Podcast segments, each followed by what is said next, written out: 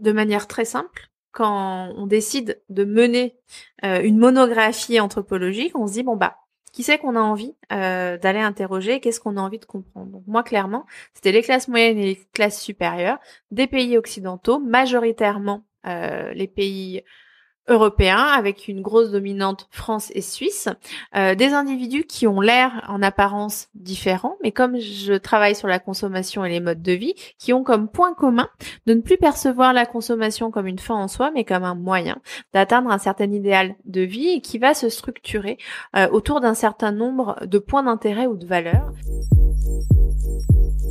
Bonjour et bienvenue dans Demain est durable. Demain est durable, c'est le podcast pour mieux comprendre l'écologie. Je m'appelle Antoine Grégo. Je me considère comme un écolo imparfait et je suis, comme beaucoup, sensible aux enjeux de demain.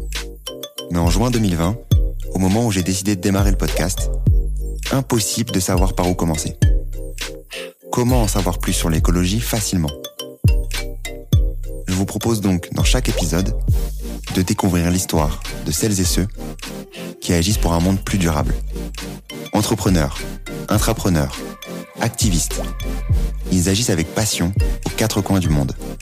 En France bien sûr, mais sur tous les continents, pour nous permettre d'espérer demain un monde plus durable. Quelles sont leurs solutions? Pourquoi ont-ils décidé de se lancer? Quels sont leurs conseils pour agir à notre échelle? Écouter, lire ou s'éduquer sur ces enjeux, c'est déjà agir pour un monde plus durable car il nous permet d'en parler avec conviction autour de nous. C'est ce que j'espère vous apporter lors de chaque épisode. Si vous souhaitez soutenir ce mouvement, et si vous aimez le podcast ou l'épisode du jour, n'hésitez pas à taguer Demain est durable sur LinkedIn ou sur Instagram, ou à me laisser un commentaire sur votre plateforme d'écoute préférée. Aujourd'hui, je reçois Fanny Paris, anthropologue et auteur du livre Les enfants gâtés, anthropologie du mythe du capitalisme responsable. Dans son livre, Fanny analyse les ambassadeurs de l'hyperconsommation éco-responsable. Je vous préviens, vous allez sûrement vous reconnaître pendant l'épisode. Et cela va très probablement être difficile à entendre. C'est bien sûr également mon cas. Mais comprendre qui on est, être conscient des codes avec lesquels nous jouons au quotidien, même sans s'en rendre compte, permet de remettre en question nos croyances et de se déconstruire. De continuer à se poser des questions et de faciliter la création d'un nouvel imaginaire beaucoup plus soutenable pour la planète. Alors avec Fanny, nous avons discuté de nombreux sujets. Qu'est-ce qu'un nouveau sauvage et qu'est-ce qu'un enfant gâté? D'où vient le capitalisme responsable? Comment a-t-on évolué dans ce sens? Sur quels mythes et pensées magiques sont basées notre société Bref, un épisode riche en enseignements. Très bonne écoute à tous. Donc aujourd'hui, dans le nouvel épisode de Demain est durable, j'ai le plaisir d'accueillir Fanny Paris. Comment tu vas Fanny? Je vais très bien. Merci de m'accueillir dans ton podcast.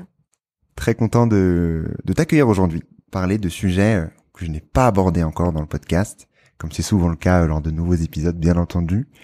Euh, parler de, euh, de toi, déjà, comme, comme souvent. Parler également de tes recherches en tant qu'anthropologue, du livre que tu as sorti récemment, Les enfants gâtés. On en reparlera aussi, bien entendu. Mais j'ai démarré d'abord par, euh, par une question plutôt simple. Qui es-tu, Fanny? Alors c'est pas une question simple, mais je vais quand même essayer d'y répondre. Donc bah moi je m'appelle Fanny, je suis anthropologue, je suis chercheur à l'université de Lausanne et euh, je suis directrice de la recherche et l'innovation euh, dans le domaine euh, du numérique éthique et de la sobriété au sens large et je suis spécialiste de l'évolution des modes de vie et de la consommation, mais pas auprès de n'importe qui, auprès des classes moyennes et notamment des classes supérieures des pays occidentaux, ce qui m'amène euh, à essayer de d'observer différemment notre quotidien, que ce soit notre consommation, nos, notre mobilité, les croyances aussi, euh, qui forgent nos perceptions du monde, pour être un petit peu une emmerdeuse une empêcheuse de tourner en rond. bah faut le dire hein, dès le début, euh, en révélant les injonctions contradictoires, les petits paradoxes qui font tourner le monde, mais qui viennent mettre parfois un gouffre entre ce que l'on dit, ce que l'on pense faire et ce que l'on fait réellement. Ok, bon là t'as dit beaucoup, beaucoup, beaucoup de mots clés. Déjà, on va redémarrer sur euh, sur la base, sur euh, sur toi. Euh, quand je me suis bien entendu renseigné, comme tu peux l'imaginer, avant avant la préparation d'un épisode. J'espère bien. Je veux pas tout en freestyle, heureusement. Euh, j'ai regardé, bien entendu, que tu étais spécialisé sur la partie consommation. Comment est-ce que toi, tu, au départ, euh, en tant qu'anthropologue, tu décides d'aller te focaliser sur ces sujets-là plus particulièrement? Alors, pour être tout totalement transparente euh, avec toi, avec tes auditeurs, un petit peu par euh, par opportunisme et euh, par hasard. à la base, j'ai été formée jusqu'à la fin de mon master 2 à l'anthropologie des religions par le professeur Lionel Obadia. Et quand on parle de religion, d'anthropologie, on va parler autant de la sorcellerie que des grandes religions du livre, que des religions plus traditionnelles comme l'animisme ou le paganisme. Ensuite, lorsque j'ai poursuivi en thèse à la Sorbonne sous la direction du professeur Dominique Desjeux, qui lui est spécialiste euh, des sujets organisationnels et d'innovation. Euh, j'ai commencé à aborder la question de la consommation tout simplement parce que euh, Bouygues Construction et le HESP, qui est l'étude des hautes écoles en sciences de la santé, ont financé une partie de ma thèse et dès lors j'ai commencé à m'intéresser aux objets du quotidien, aux artefacts qui peuplent euh, notre vie quotidienne. Et euh, dès le début de mes recherches, je me suis rendu compte que la consommation avait un lien fort avec les religions dans la conception anthropologique, c'est-à-dire avec la croyance. Parce qu'on a plein d'objets très ordinaires qui peuplent notre quotidien, mais qui recèlent un imaginaire qui est super fort. Et cet imaginaire-là, il permet d'expliquer les représentations et la manière qu'on a de justifier et de rendre cohérent notre vie en société et du coup les récits collectifs, euh, les récits collectifs pardon, qui vont aider à construire cet imaginaire là. Donc dès ce moment-là et très rapidement, je me suis dit bon bah ok, la consommation c'est une bonne excuse pour aller poser plein de questions assez embarrassantes et surtout pour euh, arriver à décrypter les croyances, les représentations collectives et les imaginaires des individus. Donc du coup, j'ai lié les deux et euh, ce qui ce qui a fait que je me suis spécialisée non seulement sur la consommation, mais surtout sur l'évolution des modes de vie où je mène des recherches qui mettent en lien ces fameux imaginaires avec les objets euh, et inversement. Sur cette partie mode de vie, euh, tu m'as bien entendu partagé ton livre que j'ai pu que j'ai pu lire euh, avant, avant de bien entendu préparer le podcast. Quand tu parles de mode de vie, je trouvais ça vachement intéressant. Tu parlais notamment de des occidentaux et tu disais que euh, ça avait été peu ou pas analysé le mode de vie occidental. Pourquoi? euh, la, les sciences humaines et sociales, et notamment l'anthropologie, euh, s'est construit euh, par l'analyse euh, de l'autre. C'est-à-dire que c'était beaucoup plus facile euh, d'aller comprendre le fonctionnement humain en allant étudier des personnes qui étaient très éloignées d'un point de vue géographique et culturel. C'est le principe du regard éloigné, où en allant voir ce qui se passe de manière très très éloignée de nous, on arrive à mieux euh, se comprendre parce que l'anthropologie part du principe qu'on a une diversité des cultures au prisme de l'unité de l'homme. C'est-à-dire qu'on va gratter un petit peu le vernis culturel que l'on va avoir dans une société ou dans une culture pour essayer de comprendre les mécaniques euh, qui fondent notre humanité et la vie en société.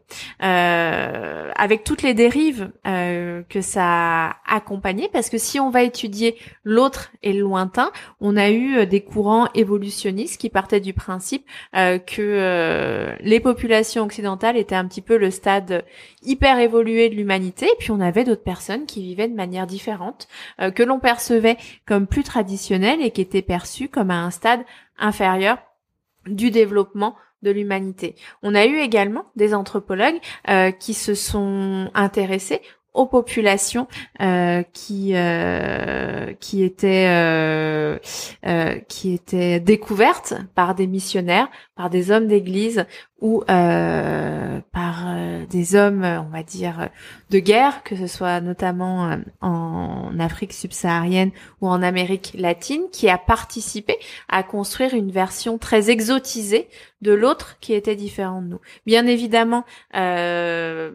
toute cette base et toute cette partie de l'anthropologie n'existe plus aujourd'hui, mais quand paradoxalement, on est allé étudier des objets et des territoires du quotidien, donc c'est-à-dire proches de nous, une partie importante des anthropologues et des sociologues ont tendance à étudier des groupes sociaux ou des manières de faire de, société qui sont très éloignées d'eux.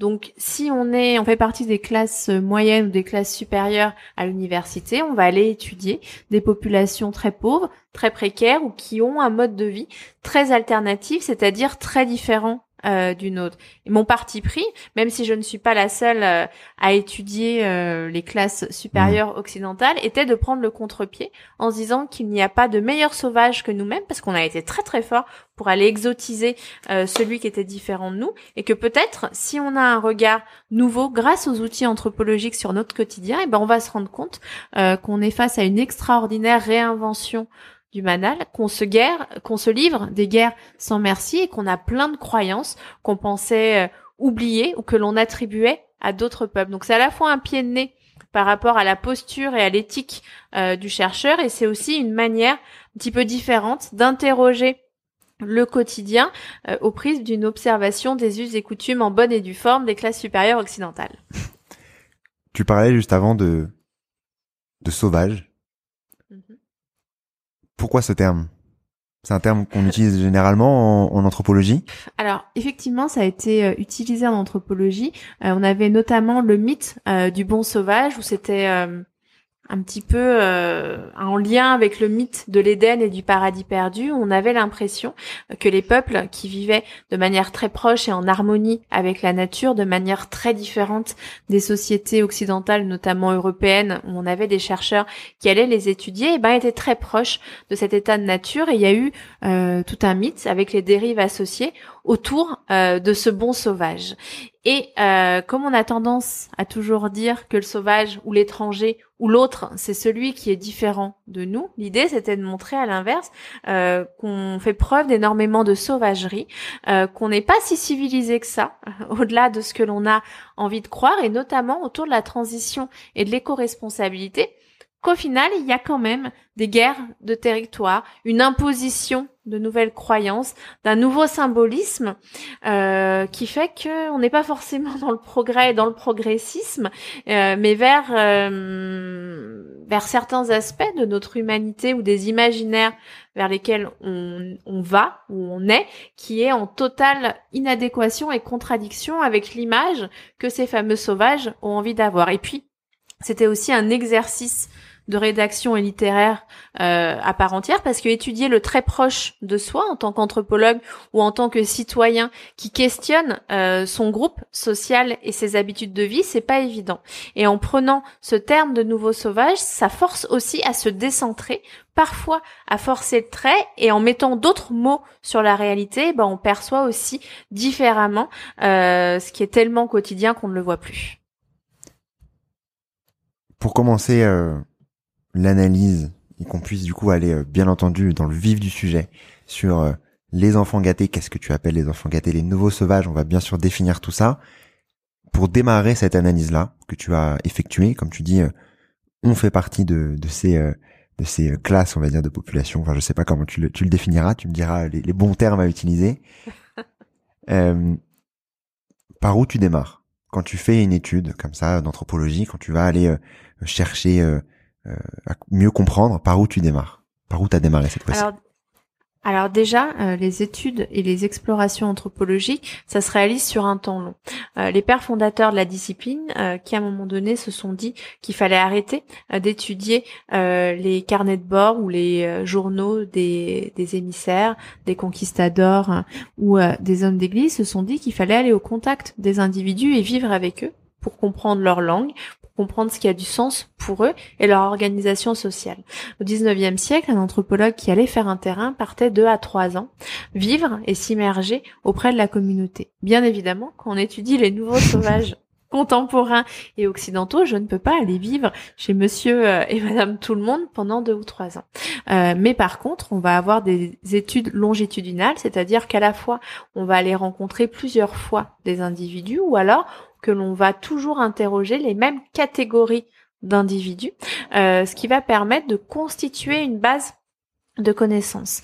Donc, de manière très simple, quand on décide de mener euh, une monographie anthropologique, on se dit bon bah qui c'est qu'on a envie euh, d'aller interroger, qu'est-ce qu'on a envie de comprendre? Donc moi clairement, c'était les classes moyennes et les classes supérieures des pays occidentaux, majoritairement euh, les pays européens avec une grosse dominante France et Suisse, euh, des individus qui ont l'air en apparence différents, mais comme je travaille sur la consommation et les modes de vie, qui ont comme point commun de ne plus percevoir la consommation comme une fin en soi, mais comme un moyen d'atteindre un certain idéal de vie et qui va se structurer euh, autour d'un certain nombre de points d'intérêt ou de valeurs qui vont être en gros la psychospiritualité, l'engagement sociétal, le respect euh, de l'autre la prise en considération du bien-être animal et euh, du vivant, l'équité des genres, et qui vont être relativement structurants. Ce qu'il y a d'intéressant avec ces individus, c'est qu'ils n'ont pas conscience d'appartenir à un mouvement,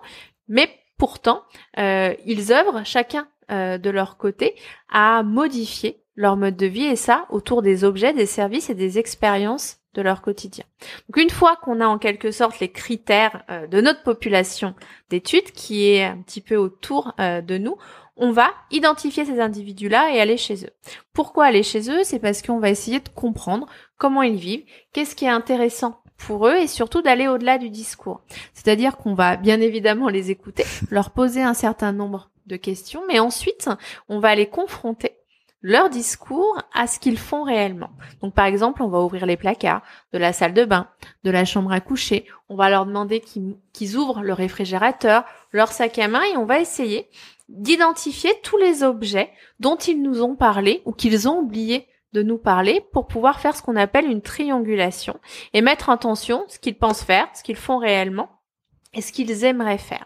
Ce qui nous permet in fine, d'avoir euh, une lecture relativement précise à la fois de leur univers matériel, donc de tous ces objets, de qui ils sont, de qu'est-ce qui est important pour eux, de comment ils interagissent avec leurs objets, mais également avec leurs proches, leur famille, leurs voisins, etc., pour essayer de comprendre, in fine, quelles sont leurs représentations, l'interprétation qu'ils vont avoir d'eux-mêmes, de leurs usages, la place et la symbolique que vont avoir ces produits-là.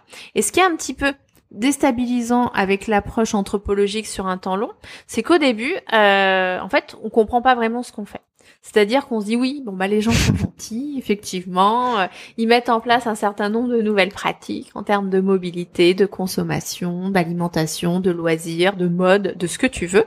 Euh, mais par contre, j'arrive pas forcément euh, à avoir une analyse ou à avoir un recul nécessaire pour comprendre les logiques sociales qui sont sous-jacentes. Et c'est au fil des années, au fil de toutes ces interviews, qu'on va voir des dynamiques communes apparaître, des paradoxes assez structurants qui ne sont pas que des effets d'un moment de société ou d'un angle d'attaque sur une étude, mais qui représentent vraiment des fondements euh, et des éléments qui vont être structurants dans la manière dont les individus vont faire société. Et comme moi, ça fait un petit peu plus de dix ans que je mène ces études toujours auprès de la même mmh. population, et puis j'ai pu aussi voir les évolutions. Par exemple, il y a un peu plus de dix ans, on avait des individus qui étaient très engagés et qui aspiraient à des modes de vie alternatifs, du moment où on parlait d'éco-responsabilité. Aujourd'hui, l'éco-responsabilité est en phase d'institutionnalisation. On a tout un pan qui va être euh, qui va amener une nouvelle marchandisation de la consommation et du coup ça va aussi amener d'autres individus. Donc j'ai vu ma population d'études évoluer, non pas mes critères, mais par contre les personnes euh, qui répondaient aux exigences euh, d'identification de ma population. Et à chaque fois, on va prendre des photographies aussi, on va, on va avoir recours au film, on va avoir recours à un certain nombre de techniques qui vont nous permettre euh, de capter et de conserver une trace de ces fameux objets qui permettent, euh, qui sont une excuse à la fois pour moi pour comprendre qu'est-ce que les gens ont dans la tête, mais également pour eux, pour se raconter des histoires, pour se rattacher à un quotidien qui fait sens dans une société euh, en transition avec un climat qui est relativement anxiogène euh, au quotidien, mais également pour se projeter euh, peut-être plus sereinement dans demain autour de ces nouveaux totems de la modernité. Sur ces deux catégories que tu vas analyser, que tu analyses dans, très bien dans le livre, où tu décris les différentes facettes, comment elles comment elles vivent, etc. Est-ce que tu peux nous les présenter? Comprendre déjà, donc il y a deux catégories. Je vais les présenter en catégories. Tu me diras si c'est si c'est exactement comme ça. Il y a du coup les nouveaux sauvages. Euh, vous verrez, hein, si bien entendu, euh, vous allez sûrement être euh, vous reconnaître à certains moments pendant l'épisode. C'est normal. L'objectif c'est de déconstruire, comme tu me disais euh, auparavant, de déconstruire un peu notre notre réalité et de faire en sorte de reconstruire un nouvel univers aussi, sans jugement, et, etc. Donc, comme je disais, les nouveaux sauvages et les enfants gâtés, si je résume hein, ce que j'ai à peu près compris du livre, les enfants gâtés qui vont aller euh, euh, s'inspirer de euh, la de de la mode, on va dire, si je dis des mots plutôt simples, de la mode que vont aller ancrer les nouveaux sauvages dans dans cette dans cet univers, à savoir le capitalisme responsable, etc. Mm. Est-ce que tu peux nous présenter ces deux parties-là, donc les nouveaux sauvages et les enfants gâtés alors, euh, les nouveaux sauvages et les enfants gâtés prennent euh, part au système euh, que j'ai étudié, qui s'appelle le capitalisme responsable, et qui est une idéologie, une croyance, que j'appelle un mythe en anthropologie, qui vise à faire rimer profitabilité économique et transition socio-éco-environnementale. Dans les faits, au résultat de mes nombreuses enquêtes de terrain, on se rend compte qu'il est rarement question de consommer moins, mais par contre, qu'il est question de consommer différemment pour se sentir mieux. Donc comment on va déplacer certaines normes euh, et certaines injonctions à la consommation autour de la socio-éco-responsabilité pour amener à avoir euh, une consommation qui est toujours désirable et même euh, conduire la société de la transition à une nouvelle phase d'hyperconsommation. Lorsque l'on s'intéresse à cette mythologie du capitalisme responsable, on a l'impression au premier abord que les classes sociales s'effacent au profit d'entailles verticales dans le corps social qui vont euh, créer une adhésion, un récit collectif autour d'objets, de pratiques ou de marques qui symbolisent euh, cette nouvelle forme de consommation du capitalisme responsable qui est celle de la consommation dite éco responsable ou consommation responsable.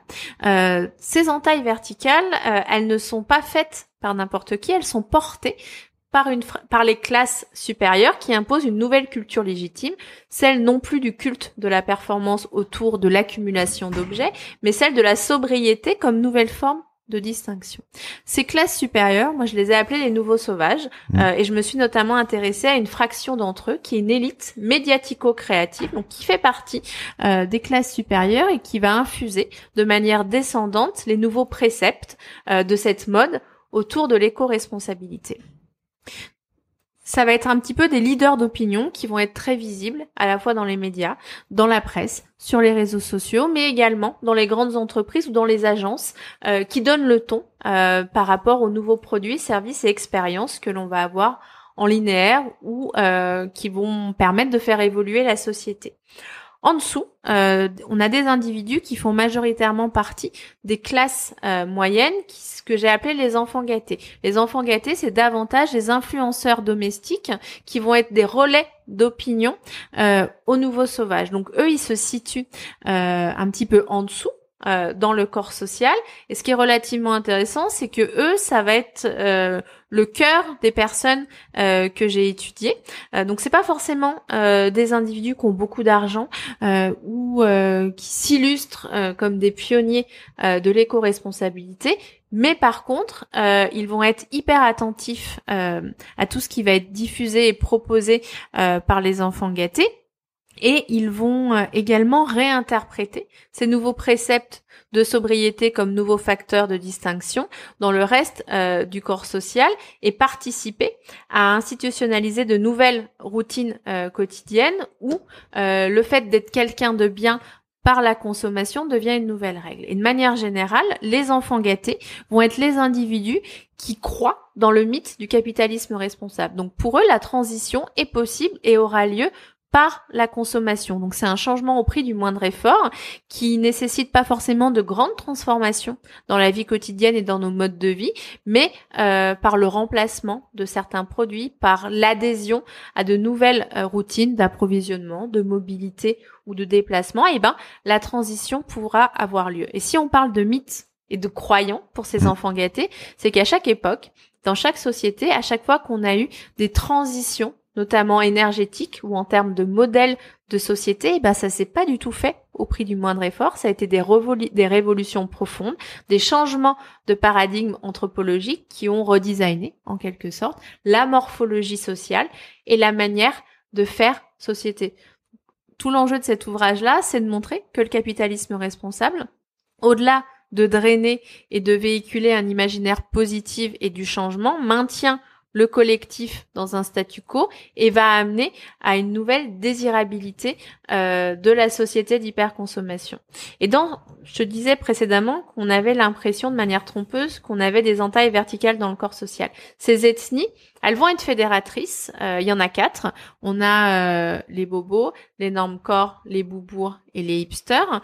Et elles permettent euh, de rendre davantage cohérents les contradictions qui sont liées avec les enjeux de transition et les aspirations individuelles et collectives à maintenir le statu quo. Le parti pris assez original de ce bouquin, c'est de travailler sur des néologismes. Les néologismes, c'est des mots souvent un petit peu valises qui n'ont pas d'existence en tant que tel d'un point de vue sociologique et anthropologique, mais par contre qui ont du sens dans la vie des gens parce que ça permet de caractériser le changement et de donner un cap à suivre en termes de vie quotidienne et de consommation. Le plus connu, euh, c'est euh, sans nul doute les bobos, qui étaient taxés il y a une dixième d'années de gentrificateurs, et ça permettait d'avoir une fonction de bouc émissaire et de cristalliser le mal parce que les bobos c'était les méchants euh, qui étaient à l'initiative de l'éviction des classes populaires des grandes métropoles occidentales. Donc effectivement, si le bobo c'est toujours l'autre en pratique et d'un point de vue sociologique, je ne m'aventurerai pas du tout à le définir de manière précise. Par contre, dans l'esprit des gens, en tant qu'ethnie euh, fictionnelle et mobilisatrice, ça permet de cristalliser un style de consommation, des modes de consommation et même des dynamiques territoriales qui, font un petit peu comme une euh, fonction magique et qui vont permettre de simplifier la réalité. Et si on rentre un petit peu plus dans les détails dans ces différentes ethnies qui sont créées par les nouveaux sauvages et qui sont diffusées et popularisées euh, par les enfants gâtés, les bobos, ça va être ceux qui vont avoir un capital économique intermédiaire et un capital culturel très fort. Ça va être les plus engagés, les plus visibles dans l'éco-responsabilité. Ça va être ceux qui vont avoir le moins d'écart entre ce qu'ils disent et ce qu'ils font, mais par contre, ils vont avoir un grand, ils vont, euh, ils vont avoir un impact non négligeable sur la société, c'est qu'ils vont amener à une forte culpabilisation des autres qui ne peuvent pas, par contrainte de temps, d'argent ou de faisabilité, euh, d'avoir des comportements qui vont être euh, plus éco-responsables. Donc, par exemple, ils vont être à l'origine de tout ce qui est, de tout ce qui est charge écologique alors, en disant bon bah chaque individu a envie d'être quelqu'un de bien, a envie de faire bien pour soi, pour les autres et pour la planète, mais s'il n'y arrive pas parce que ça prend du temps d'être quelqu'un de bien par la consommation, bah il va être culpabilisé par le collectif et du coup ça va engendrer de nouveaux troubles et de nouveaux mots culturels. Ensuite, on a les normes corps qui sur vont ces sur ces juste sur ces différentes ethnies dont tu parles, le bobo, normes mm. corps, hipster et euh, et boubourg. Et boubourg, voilà. Euh, c'est par ces ces quatre ethnies elles font partie des nouveaux sauvages, on est d'accord? Exactement. En fait, c'est les nouveaux sauvages qui imposent de manière descendante et par leur ethnie culturelle les nouveaux préceptes et les nouveaux contours de l'éco-responsabilité. Mais bien évidemment, le corps social est multiple et on n'a pas une élite médiatico-créative qui est uniforme en fonction euh, notamment de leur capital euh, économique, de leur capital culturel et social, qu'il soit acquis ou hérité, ils vont réinterpréter et utiliser en quelque sorte les responsabilités de manière différente. Parce que euh, je sais pas, est-ce que tu veux que je dise un mot sur chaque ethnie ou pas forcément? Bah sur le bobo, c'était très intéressant parce qu'en effet, comme tu disais, euh, le bobo, on en a entendu énormément parlé, dans le sens où on est tous, mon avis, plus ou moins bobo euh, de notre côté. On l'a tous été à un moment et c'est très bien d'être bobo, il n'y a pas de souci là-dessus. Euh, tant qu'on est conscient de ça, c'est c'est ça le but de le but de ce livre. Euh, mais également sur exactement les autres les autres ethnies dont tu parles, quel rôle elles ont dans euh, les, les, le fait d'aller ancrer des, des opinions chez les enfants gâtés, comme mmh. tu disais juste avant. Bah, Par exemple, tu vas avoir les, normes corps qui vont euh, faire un petit peu l'éloge de la normalité et qui vont donner l'impression qu'on se détache euh, des signes extérieurs de réussite via la consommation et de la violence symbolique euh, des marques. Mais en définitive, c'est assez pernicieux parce que cette, cette apparente normalité cache de nouveaux jeux de distinction sociale qui sont euh, qui ne sont pas accessibles à tout le monde. Par exemple, euh, eux vont vraiment différencier euh, sur le look. On va avoir l'impression que c'est des individus qui sont très basiques, qui sont très en déca de la société de consommation, alors que ce qui paraît simple va répondre à des codes, à des marques très spécifiques. Ils vont intégrer un nouveau luxe, celui du luxe cool et éco-responsable dans leur quotidien.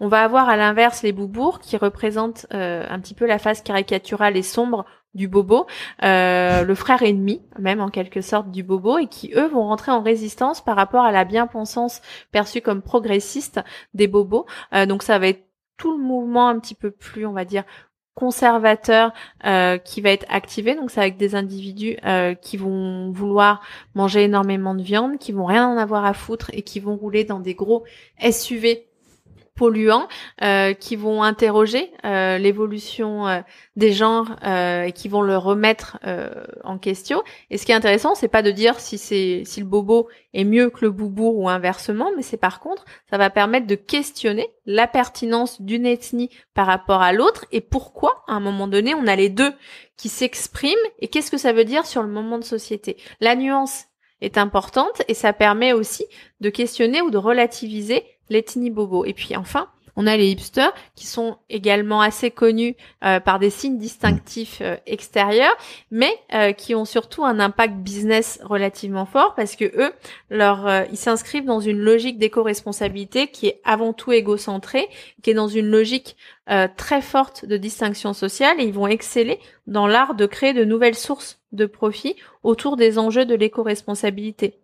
Donc euh, clairement, si euh, on va être sur des principes de solidarité ou de recyclabilité, euh, je ne sais quoi, liés à l'éco-responsabilité, eux vont créer une appli ou une économie autour de ça pour rendre la vie des enfants gâtés du reste de la population plus simple, mais qui en définitive participe à une course en avant autour du consumérisme et de la société telle qu'on la connaît parce qu'on a par exemple des applis qui vont te permettre d'être quelqu'un euh, de bien et d'avoir recours à des activités de solidarité à l'échelle de ton de ton territoire alors qu'il y a plein d'associations qui existent déjà euh, et qui vont mailler le territoire. C'est aussi le principe de Vinted en disant bon bah aujourd'hui les vêtements de seconde main euh, deviennent une nouvelle norme de consommation, mais par contre on va on va rendre ça le plus désirable possible et ça va conduire à une nouvelle forme d'hyperconsommation parce qu'on achète plus parce qu'on fait des économies et puis on se donne bonne conscience. Donc si on achète X vêtements sur euh, Vinted, pourquoi pas en acheter plus ou alors justifier un achat de la bonne conscience en allant sur chez In euh, ou chez Zara pour, ou chez H&M ou chez d'autres, je n'ai rien contre personne, pour pouvoir euh, avoir encore plus euh, d'objets. Donc ça amène une bonne conscience par rapport à une nouvelle, un nouveau modèle économique qui simplifie la vie des gens, mais qui en réalité amène la permanence de nos institutions. Tu parlais juste avant d'un moment de société dans lequel on est. Donc bien sûr, on a ce mouvement entre capitalisme et capitalisme responsable. Euh, à quel moment déjà pour toi on est passé de l'un à l'autre? Si jamais t'as genre si t'as si t'as pu analyser un peu tout ça et l'évolution.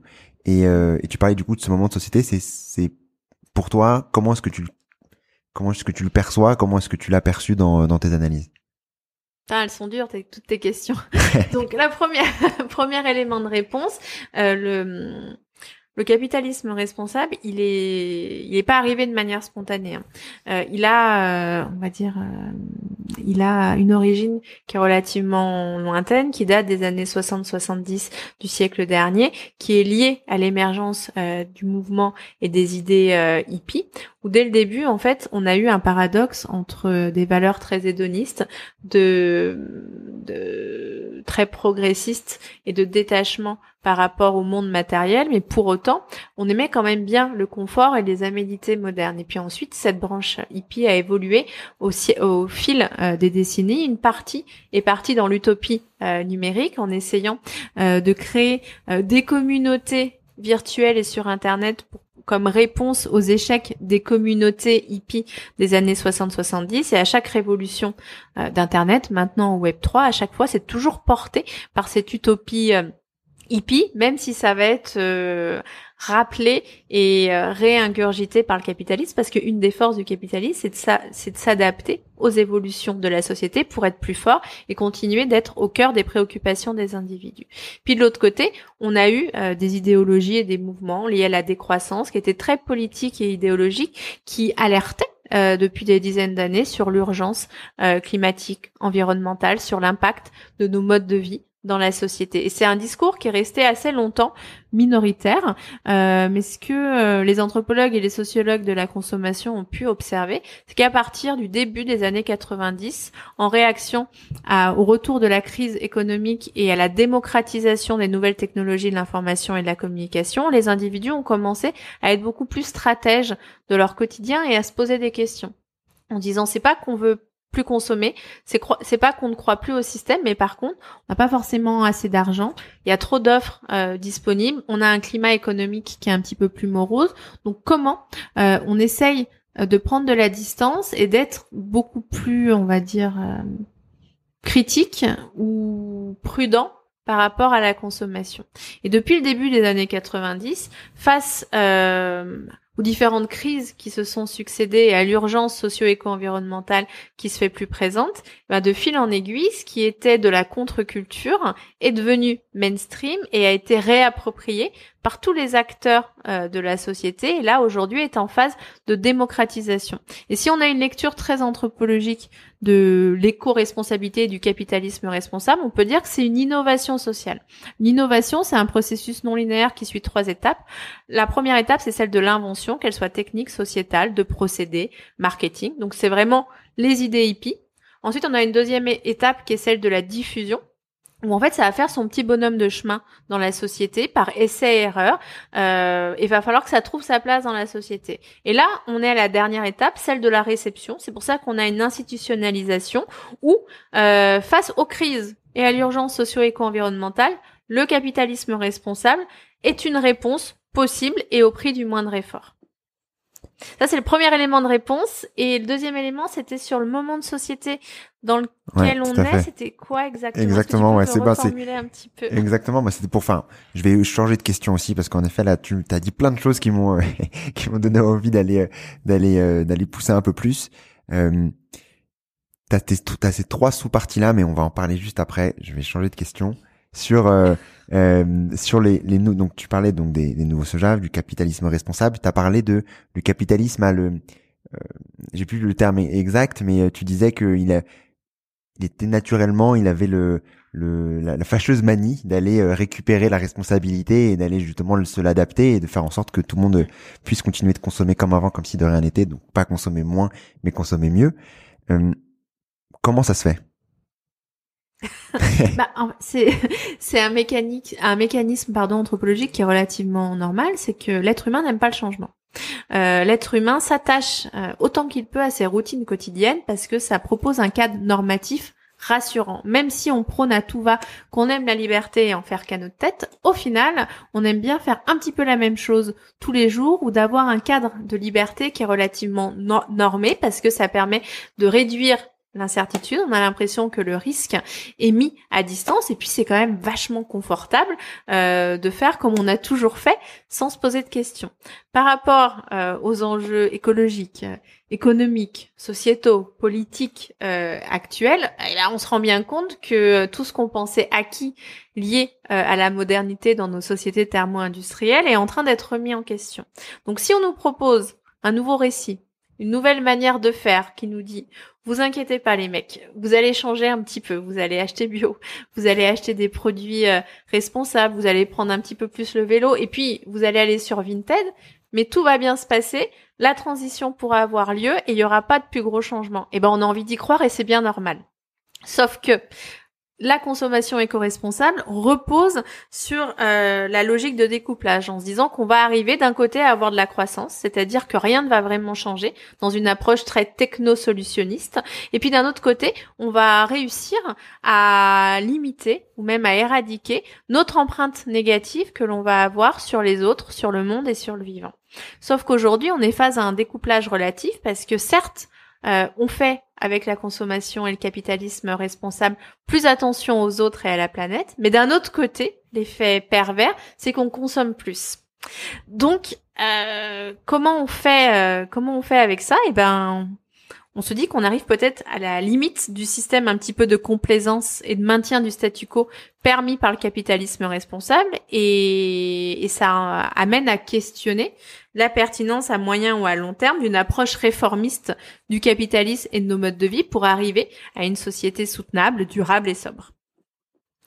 Avant de partir, de parler sur cette partie-là, notamment pour essayer de, de se réapproprier un nouveau récit, euh, sur les enfants gâtés, on a parlé des nouveaux sauvages avant, sur les enfants gâtés. Qu'est-ce qu'un enfant gâté? Et euh, comment on fait pour ne pas se faire avoir entre guillemets? Pour pas devenir enfant gâté, même si on l'est tous euh, plus ou moins aussi. Hein. Alors effectivement, on l'est déjà tous, enfants gâtés, et j'ai envie de te dire que c'est normal parce que pour que nos vies en société elles soient supportables, acceptables et qu'on adhère à un collectif, on est obligé à un moment donné euh, d'avoir des croyances qui sont partagées. Et, euh, c'est normal euh, de ne pas vouloir remettre en cause de manière total et irréversible nos modes de vie parce que c'est tout ce qu'on connaît. Et c'est même très dur de remettre en cause le système parce que le système c'est des entités irréelles et imaginaires qui permettent d'organiser euh, le réel. Et elles sont tellement fortes euh, qu'on a du mal à imaginer qu'on a d'autres manières de faire. Donc on est tous des enfants gâtés, moi la première et c'est pour ça euh, que je me permets d'avoir une monographie, une analyse au vitriol euh, des enfants gâtés et des nouveaux sauvages parce que j'en fais totalement partie. Euh, ensuite, si on doit mieux les caractériser, euh, ces, ces enfants gâtés, je pense que c'est chaque personne qui dans son quotidien, à un moment donné, va se dire bon bah ok, euh, j'ai une gourde en plastique, elle marche encore, mais c'est quand même pas cool le plastique. Et eh ben, je vais l'acheter ou je vais la recycler. Je vais acheter une gourde en verre. C'est toutes les personnes euh, qui se disent bon ben, ok, je marche un peu plus qu'avant. Euh, et puis je vais aller encore plus loin. Je vais revendre ma voiture thermique et je vais acheter une voiture électrique sans forcément me dire que ma voiture thermique, elle va aller dans d'autres pays, elle va aller gonfler la flotte euh, mondiale et puis que d'un autre côté, ma voiture électrique, elle est quand même méga polluante, que pour l'instant, il euh, n'y a pas forcément de solution pour la recyclabilité de toutes les batteries. On a un enjeu très court terme de, de potentialité des terres rares euh, accessibles à l'échelle planétaire. Et puis qu'en plus, vu que je suis quand même super content d'avoir ma voiture électrique, elle m'a coûté une blinde, et ben je vais peut-être prendre plus ma voiture qu'avant j'aurais pris le bus, etc. En fait, c'est à chaque fois où on a un changement de pratique, qu'on se donne bonne conscience et qu'on se dit que ça va dans le bon sens. Et ben là, euh, peut-être qu'on est un petit peu un enfant gâté et qu'on est euh, en train de se faire avoir. Donc à chaque fois, il n'y a pas de, de, solution pour ne plus l'être parce que on l'est tous, mais euh, c'est de se dire que si on est content d'acheter un nouveau truc ou d'acquérir un nouveau objet, service ou expérience qui nous renvoie des signes de l'éco-responsabilité, c'est que peut-être déjà on est dans la croyance et que le meilleur objet, service ou expérience éco-responsable qui soit, c'est celui qui n'en est pas un. Donc peut-être que c'est d'enlever la voiture, c'est peut-être de garder euh, sa gourde en plastique ou d'imaginer d'autres solutions qui ne sont pas directement accessibles ou, direct, ou directement euh, en vente, en fait, tout simplement qu'elles soient neuves ou d'occasion et qui du coup qui te fait imaginer, comme tu disais, un, euh, en te disant si tu achètes, du coup, tu as l'impression d'être responsable, d'être durable, alors qu'en fait, euh, c'est tout le contraire, comme tu pouvais, comme tu pouvais le dire. Euh, enfin pas tout le contraire, mais disons que ça va pas dans le. Et puis le dernier élément aussi qui est un petit peu trompeur, c'est que du moment où on essaye de faire bien et qu'on change ses pratiques de consommation, effectivement à l'échelle de l'individu et de nos émotions, on est dans le changement. C'est comme tous les petits gestes euh, qui vont être euh, survalorisés, c'est éminemment positif et ça je leur mets pas du tout en cause. Mais par contre cette hyper responsabilisation de l'individu nous fait oublier que c'est tellement insuffisant par rapport à l'ampleur de la tâche qui nous attend que du coup euh, déjà ça produit un effet rebond parce qu'en plus on consomme plus. Et d'un autre côté pourquoi faire plus si déjà on a l'impression de faire beaucoup? Donc c'est aussi un problème d'échelle et un problème de récit qui met l'accent sur l'individu parce qu'on est dans une société de l'hyper-individualisme au détriment du collectif et d'un nouveau euh, récit euh, commun qui permet de réduire cet écart entre ce qu'on a l'impression de faire et l'effet que l'on a vraiment sur la planète et sur le vivant. Avant de parler du nouveau récit, qui est euh, très important parce qu'il faut en effet en parler pour qu'on puisse aussi avoir des solutions. Hein, parce que si je m'arrête là aujourd'hui, vous allez vous dire, ok, c'est la merde. Euh, je suis un enfant gâté ou un nouveau sauvage. Euh, je vais arrêter d'écouter ou les deux. Je vais arrêter d'écouter les podcasts et euh, je vais continuer avec ma voiture électrique. Euh, non, bref, sur euh, sur la société plus globalement, sur ah parce que c'était une partie qui était aussi très importante dans, dans le livre et qui était très intéressante. Sur quel mythe elle est basée parle de plusieurs mythes dans le livre qui sont euh, qui sont euh, la pensée magique, etc. Tous ces tous ces termes qui euh, qui sont qui reviennent régulièrement dans dans le livre. Est-ce que tu peux nous nous parler de ces parties-là? Euh, et à quel point du coup ça ça impacte ça impacte les les nouveaux sauvages et les et, et les enfants gâtés? Alors je vais essayer de pas être redondante avec ce que je t'ai déjà dit euh, mm. précédemment. Euh, donc en fait, on a vraiment un récit collectif et global euh, qui va être celui du capitalisme responsable. C'est un petit peu comme un mythe fondateur qui donne le cap à suivre et qui permet d'avoir une vision relativement optimiste, car technosolutionniste, sur le futur. Ça, c'est le premier élément. Dans le bouquin, je me suis pas du tout intéressée à tous les individus qui créaient des alternatives et qui sortaient du modèle dominant de nos sociétés. Donc bien évidemment qu'on a une pluralité d'initiatives, de manière euh, de voir euh, le monde que je ne remets pas en cause, mais qui n'était pas l'objet euh, de mon de mon ouvrage. les personnes que j'ai étudiées, c'est vraiment ceux qui cherchent une solution par la technologie et par la consommation. Donc une approche vraiment réformiste du système au-delà de ce mythe un petit peu fondateur qui, qui était hier les grandes religions qui seront demain peut-être le dataïsme ou autre chose qu'on n'a pas encore euh, imaginé, on va avoir un, un certain nombre de croyances qui vont permettre de réduire les incertitudes, la peur et tous les paradoxes qui sont relativement structurants dans nos vies quotidiennes et notamment autour du capitalisme responsable. Et l'un d'entre eux euh, va être la pensée magique de l'énergie. La pensée magique en anthropologie, c'est un petit peu une sorte de pansement que l'on va mettre sur la réalité et qui va permettre d'expliquer des choses qu'on ne parvient pas ou qu'on ne veut pas objectiver de manière très pragmatique.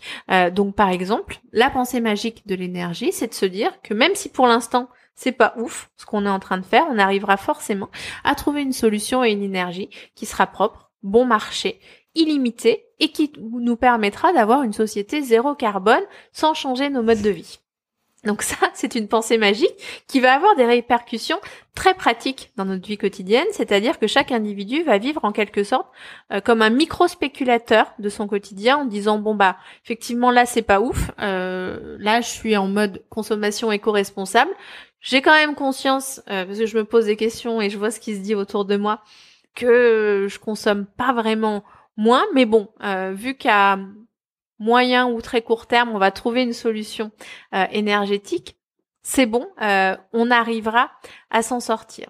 Le problème de ce grand récit, plus de ce pansement qu'est la pensée magique de l'énergie, c'est que sans le vouloir, on est en train de se couper et de perdre pied totalement avec le réel. Et c'est ce que j'appelle les moralités utopiques dans mon ouvrage, où d'un côté, on a des valeurs, une promesse, une croyance qui est tellement forte, mobilisatrice, elle fédère et puis on a envie d'y croire parce que c'est quand même, comme tu le disais il y a quelques minutes, horrible de se dire bon on est dans la merde, autant ne rien changer. Donc en fait on s'accroche à ce discours-là, ce qui va nous permettre de changer une partie de nos pratiques et de nous focaliser sur ces changements-là sans forcément euh, conserver notre esprit critique, euh, la nuance, euh, le fait de faire des pas de côté pour avoir un regard un petit peu critique sur nos choix et sur des discours un petit peu clés en main et prêts à penser qu'on va nous proposer.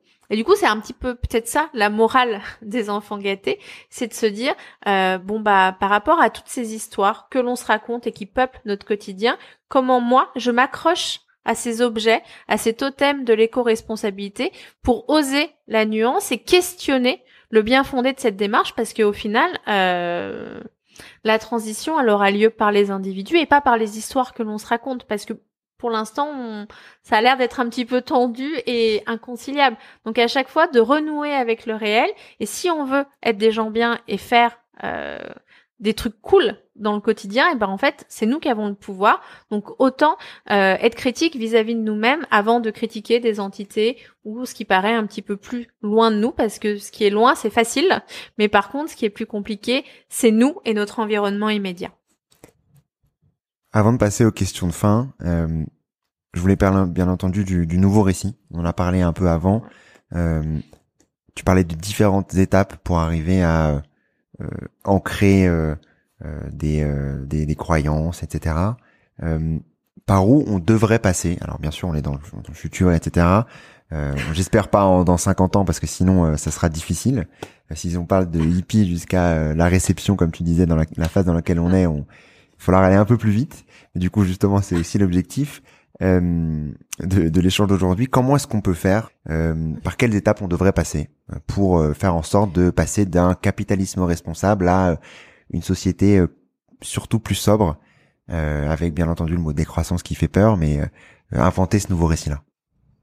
Bah, en fait, ce qui est compliqué, c'est que là, depuis qu'on discute tous les deux, je t'ai parlé vachement de croyances, de récits, d'imaginaire, mais paradoxalement, on est en panne d'imaginaire et euh, de récits qui sont euh, réellement fédérateurs. Parce que d'un côté, euh, on a le mythe du capitalisme responsable qui est séduisant, mais qui a peut-être ses limites. Puis de l'autre côté, on a celui de la décroissance ou euh, qui fait pas forcément rêver et euh, qui ne propose pas un futur souhaitable pour les individus. Mais il y a quoi au milieu? Eh ben il y a rien. Et pour la majorité des individus, c'est vachement dur euh, de de se projeter dans une nouvelle manière de faire, dans un changement qui va pas forcément euh, être simple si on n'a pas d'imaginaire ou de cap à suivre qui fédère.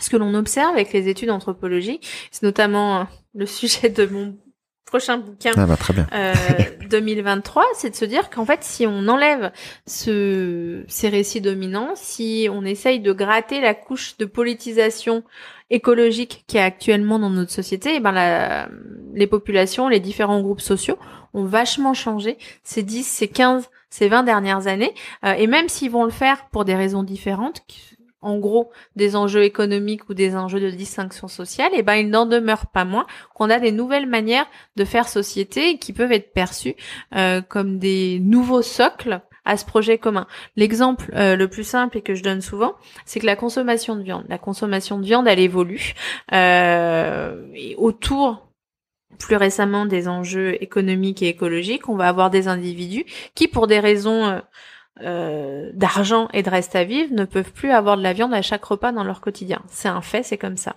De l'autre côté, on a des individus qui, pour des logiques politiques, idéologiques ou écologiques, vont limiter euh, la viande et dans certains groupes sociaux et milieux notamment de nouveaux sauvages, la viande est de plus en plus compliquée à faire accepter. Donc on a des individus qui ne se parlent pas, où on a l'impression que tous les opposent et tous les séparent, mais par contre, ils réinventent leurs règles de table, les logiques de commensalité et l'imaginaire qu'ils vont avoir pour les aliments. Et ça, c'est hautement fédérateur et ça permet de légitimer la contrainte. Parce que ce qui est relativement euh, problématique dans le moment de société dans lequel on est, c'est que la décroissance égale contrainte et qu'on n'a pas forcément envie d'être dans la contrainte dans une société d'abondance et d'hyperconsommation qui était la nôtre depuis des décennies. Mais, d'un point de vue anthropologique, la contrainte est éminemment structurée, structurante, et toutes les routines de notre vie quotidienne, ce que l'on aime bien faire, est au final un cadre qui est très contraint, duquel on n'a pas envie de sortir. Et du moment où une contrainte est ancrée dans le quotidien et prend part aux routines, elle n'est plus une contrainte, c'est devenu une norme. Donc c'est de se dire, si on enlève tous ces récits collectifs, cette politisation d'enjeux qui au final fracturent le corps social plutôt qu'il le l'unifie, et qu'on s'intéresse à ces contraintes qui n'en sont plus, et ben on va avoir ce que j'appelle moi des nouveaux îlots de confort, qui sont le socle d'un projet commun de société à se réapproprier et qui vont permettre de construire un imaginaire, certainement une hybridation hein, du capitalisme responsable et de la décroissance, ou même d'autres euh, croyances et qui vont pouvoir amener le collectif euh, à mettre en place de nouvelles étapes qui, qui vont conduire à notre réinvention dans une société euh, qu'on ne peut pas imaginer et qui est normale qu'on ne peut pas imaginer parce que elle est à construire et du moment où on a une vision trop faite du futur et eh ben on sera forcément déçu parce que on ne peut pas prévoir ce qui se passera demain. Merci pour pour de nous permettre de faire en sorte d'avoir cette prise de recul sur notre quotidien, sur euh, nos réalités, et aussi de donner des clés pour euh, faire en sorte de imaginer d'autres réalités et d'avoir de nouvelles nouvelles manières de, de, de penser euh, dans, dans, le futur. Je voulais terminer par les trois questions de fin, Fanny. en commençant par un contenu que tu aimerais partager et que tu as apprécié récemment. Euh, alors, le contenu euh, que j'aimerais partager, c'est un petit ouvrage euh, de David Graeber, qui est un anthropologue qui est décédé euh, il y a quelque temps, mais qui qui est à l'origine de la théorie des bullshit jobs, qui a la qui avait la fâcheuse tendance de questionner et de mettre le doigt où ça fait mal sur plein de sujets de société. Il a notamment écrit un petit bouquin qui s'appelle Pour une anthropologie anarchiste. Et euh, pourquoi il est intéressant C'est parce qu'il questionne différemment la relation que l'on a au collectif, au pouvoir, dans une société euh, de la transition, et qui permet euh, de penser différemment l'action collective en période de changement. Et ça fait le, lien avec ces, ce fameux enjeu de projet collectif et commun euh, nécessaire pour pouvoir bâtir euh, un nouvel imaginaire. Donc David Graeber pour une anthropologie anarchiste et vous verrez que si vous le lisez qu'on a plein de penseurs qui sont relativement médiatisés en ce moment en fait qui sont un peu des anarchistes sans le savoir et qui amènent à oser la nuance, à oser penser différemment pour se réapproprier à la fois le présent mais surtout euh, construire un futur plus désirable et soutenable. Je mettrai bien entendu le lien en description de, de l'épisode. Est-ce que tu as également une action pour agir dès demain? Alors, au risque de passer pour une connasse, j'aurais peut-être envie de vous dire, désactivez votre compte Vinted. C'est ce qui me vient à l'esprit. Et enfin, un ou une invitée que tu recommanderais dans le podcast? Alors, euh, alors, je, il y a trois invités, mais en fait ils ont écrit un ouvrage commun. Euh, c'est l'ouvrage Héritage et fermeture euh, d'Emmanuel Bonnet, Diego Landivar et Alexandre Monin, euh, qui interroge l'écologie du démantèlement. Et ce que je trouve intéressant, c'est que moi j'ai un petit peu la la posture facile en tant qu'anthropologue, c'est que je déconstruis, euh, je donne à voir une réalité de manière un petit peu différente. J'aime bien tacler un petit peu tout le monde, moi la première, mais en définitive, à la fin, je vous dis ouais, mais moi je suis anthropologue, euh, je suis pas là forcément pour vous dire comment faire et euh, comment changer le monde. Alors que eux, ils ont une vision à l'échelle des territoires en se disant bon bah faut accepter la contrainte, faut accepter de fermer certains imaginaires, mais surtout comment on recrée une dynamique territoriale sur des secteurs qui sont euh, obligés de se réinventer parce que eux ils sont directement touchés par l'urgence socio-éco-environnementale, notamment certaines stations de ski euh, basse montagne, euh, comment euh, des activités très énergivores, eh ben elles ont peut-être plus leur place dans notre société, mais comment on réinvente cette économie et comment on, amène des pistes et des voies de sortie euh, qui sont pas forcément horribles et qui permettent d'accompagner à une échelle très locale ces changements de société. Merci pour euh, pour ce contenu. Euh, je l'avais pas en tête. Et euh, en effet, c'est un bon contenu et euh, et, et des bons invités. Donc, ce serait, ils seront ils seront bien entendu contactés pour parler de ces sujets-là. Qui ils sont très sympas. bah c'est c'est d'autant plus euh, d'autant plus envie de les accueillir. je voulais savoir où est-ce qu'on pouvait te retrouver, Fanny, si on souhaite te contacter, travailler avec toi sur sur ces sujets-là. Alors, euh, on a un ami Google hein, qui est euh, qui est très euh, gourmand en énergie, mais par contre qui est assez utile. vous allez voir mon site Madame l'anthropologue et sur Madame l'anthropologue, vous avez accès à un certain nombre de ressources, que ce soit mon podcast, mes livres, mon adresse email, je crois même mon numéro de téléphone. et j'essaie toujours d'être le plus réactive possible, et même sur LinkedIn ou Insta ou Twitter.